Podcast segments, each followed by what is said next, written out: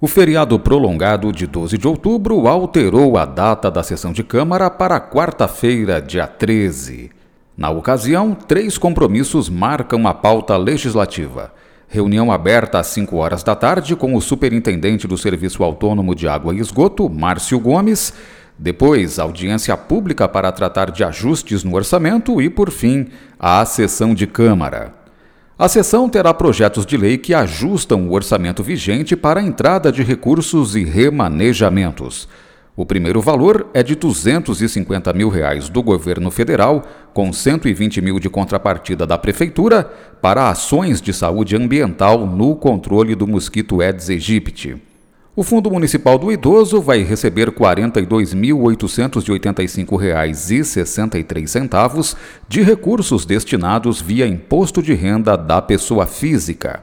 Nos remanejamentos, a principal suplementação é de quase 700 mil reais em materiais permanentes para a Secretaria de Educação. A cifra ajusta o orçamento para a aquisição de uma van de transporte escolar e compra de mobiliários para as escolas municipais.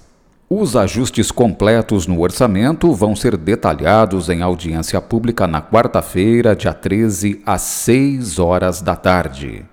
E o superintendente do SAAI, Márcio Gomes, foi convidado pelo presidente Marcelo Francischetti a comparecer na Câmara também na quarta-feira. A reunião aberta está programada para acontecer às 5 horas da tarde e a pauta da reunião são as avarias nas bombas de captação de água dos poços e a falta de abastecimento em bairros da cidade. A sessão de Câmara terá também matéria dos vereadores, como indicações, requerimentos e moções. A jornada legislativa na quarta-feira, dia 13 de outubro, começa às 5 horas da tarde com a reunião com o superintendente do SAAI. Em seguida, às 6 horas, haverá audiência pública sobre alterações no orçamento e, às seis e meia da noite, sessão ordinária. Veja a pauta completa da sessão em itapolis.sp.leg.br. Flávio Moraes, Jornalismo, Câmara Municipal de Itápolis.